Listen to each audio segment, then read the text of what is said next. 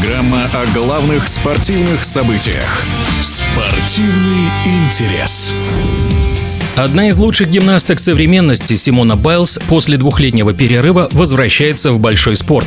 По общему количеству наград на Олимпийских играх и чемпионатах мира Симона Байлз делит первое место в истории спортивной гимнастики с легендарной Ларисой Латыниной – о дальнейших спортивных перспективах, о сильных сторонах Байлз, а также о том, за счет чего гимнастка может продолжать побеждать, рассказала заслуженный тренер России по спортивной гимнастике Валентина Родионенко. По поводу выступления Байлз. Приятно удивила. Она восстановила свои программы практически на всех четырех снарядах а и довольно-таки уверенно выступила. На моей памяти я не могу назвать гимнасток за последние лет 20 а такого уровня, как Байлз с такими данными.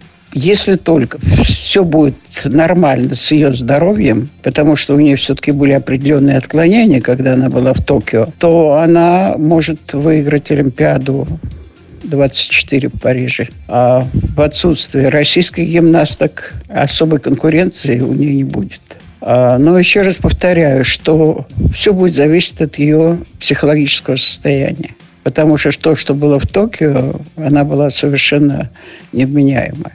Говорить о том, что если у нее все будет в порядке со здоровьем, э, я практически сейчас конкурентов не вижу для нее. И многоборье.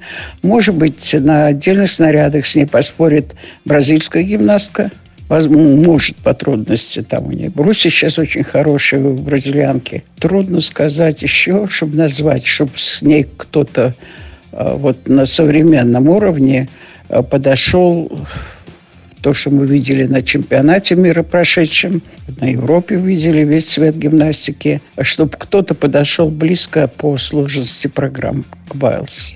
Аббас уникальная гимнастка. Увидим ли мы звезду спортивной гимнастики на пьедестале почета и обгонит ли она по количеству наград Ларису Латынину, покажет время. Да и многочисленные поклонники верят в талант своей любимицы Симоны Байлз.